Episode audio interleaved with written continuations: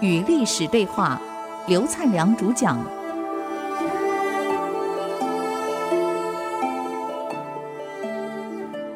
与历史对话，我是刘灿良。那么上一次我们谈到刘备的这一段，后来诸葛亮才明白他没有回归，被折寿十年啊。刘敬就很聪明了，踢开凳子回归啊，君臣大哭。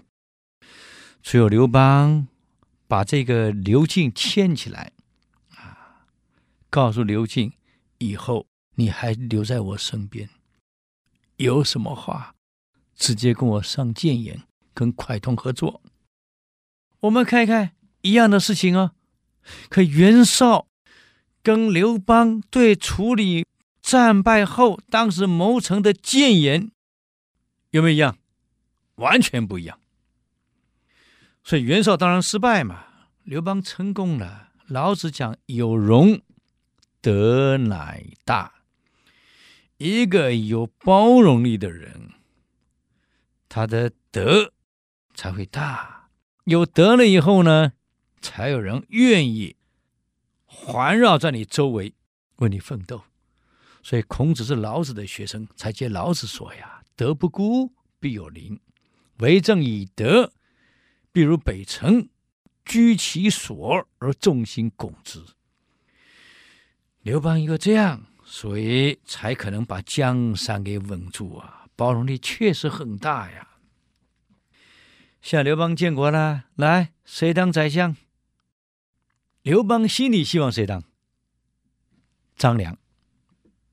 他真的希望张良当宰相，正巧是大家联名上来，都要求张良干宰相。刘邦很高兴啊，你们联名推荐的，正好是我要的，所以非常高兴，就这样把张良找来了，要张良干宰相。张良拒绝了。三次都拒绝，怎么办？刘邦只好第四次拿着聘书到张良家里去了，请张良干宰相。张良还是拒绝。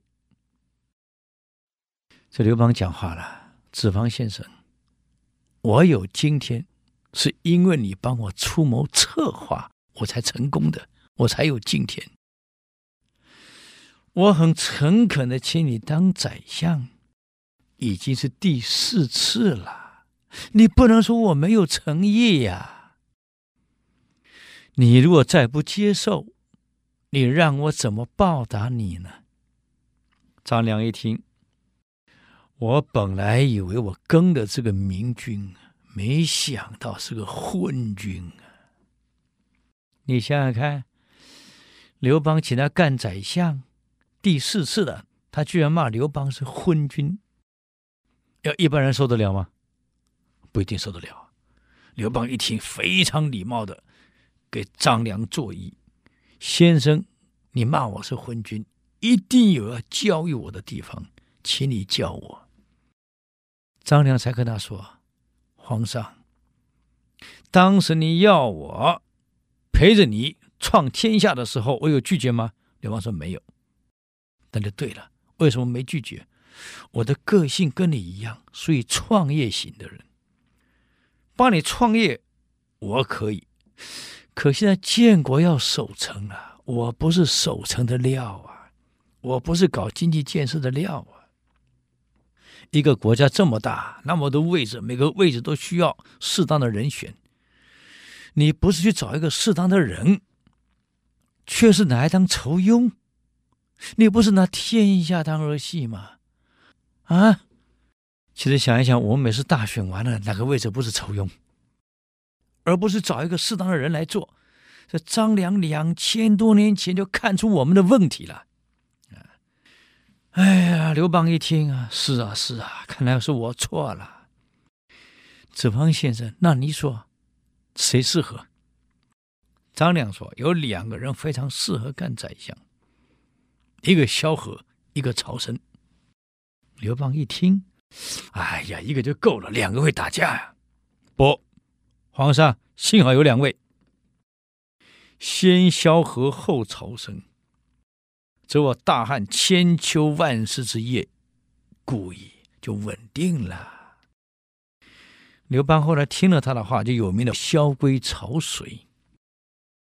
因此，到了萧何临终前，汉惠帝问他：“你说谁接你的位置？”萧何说了：“曹参，只有他最适合。”啊！萧何一死，曹参在家里，一大早他有早决的习惯，很早起来去运动啊，跑一跑啊，回来五点都在家里，哎呀，吃个早饭再休息。突然，家臣跑进来，冲进来。老爷，老爷，什么事儿？你萧何死了，萧何死了，干嘛？萧何死了，老爷，你平常最讨厌的萧何死了，这下你有机会了。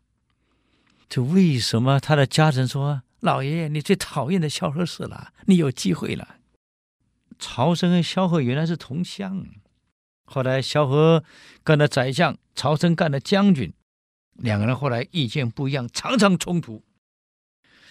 所以，因为这样的原因，萧何干了宰相以后，曹生从此不上朝，每天回避，根本不上朝。所以很多人以为曹生度量小。萧何当宰相，你没当成，就这样故意不上朝回避，你太过分了。他家臣才会说：“老爷，哎呀，萧何死了，你机会来了，你最痛恨的人走了，你政敌死了。”可曹参一听，你们懂什么呀？啊！马上站起来，跟他夫人说：“把我官服拿出来。”官服，老爷，你官服干什么？等那皇上马上来了，官服给我拿出来。他夫人拿出来，哎呀，怎么这么皱啊？以前的衣服是纯棉的，当然容易皱，不像现在有漏子在里面了。你烫一烫好不好？这么皱怎么穿？哎呀，他在那扑啊扑啊喷抹水烫一烫，烫完了，曹参穿好了。这夫人讲话了：“老爷，当时萧何干宰相，你根本就不上朝，你这么讨厌他。既然他死了，你应该很高兴吧？”曹参大哭啊！你哭什么哭？你不正恨他吗？曹参大哭：“你们不了解呀，国家倒了一根大柱子啊！”倒了一根大梁啊！你们不明白呀？当时萧何干宰相，我为什么不上朝？你们不了解我呀！你想想看，我的意见跟萧何老是相左。他当了宰相，我在朝堂上天天跟他唱反调。你让萧何怎么做事儿？我为了让萧何能够安心做事儿。我才故意不上朝，我不是讨厌他呀，你们不懂啊！